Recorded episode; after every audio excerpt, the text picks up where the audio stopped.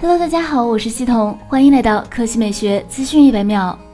今日，据数码闲聊站消息称，vivo X60 的标称厚度为七点三毫米多，成为目前最薄的 5G 手机。值得注意的是，有网友在评论区表示电池容量应该是四千三百毫安时。随后，该博主通过表情回复或是默认该评论的说法。作为主要亮点之一，vivo X60 将搭载全球首发三星猎户座幺零八零芯片。十一月，三星猎户座新品发布会在上海举行。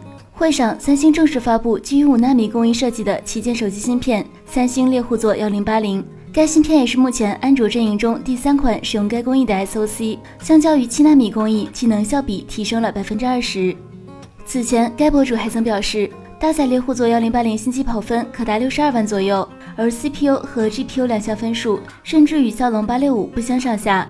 据了解，vivo X60 系列搭载第二代微云台技术，该技术相比传统 OS 光学防抖，可实现多个方向的防抖矫正，将更好的保留画面完整性，同时支持微云台黑光夜视2.0功能。当然，vivo 不仅沿用微云台技术，还与蔡司联合开发蔡司光学镜头，并配备在 X60 系列上。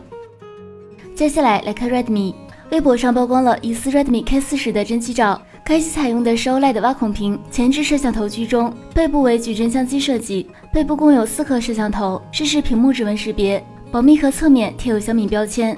目前尚无法确定是否为 Redmi K40 真机。之前，博主数码闲聊站透露，Redmi K40 正在送网过审中，可能很快就会看到它的入网信息。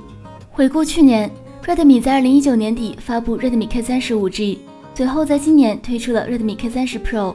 如果按此节奏，Redmi K40 系列也可能会是标准版率先登场，然后再推出旗舰款 Redmi K40 Pro。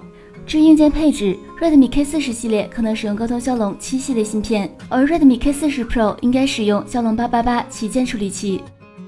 好了，以上就是本期科技美学资讯每秒的全部内容，我们明天再见。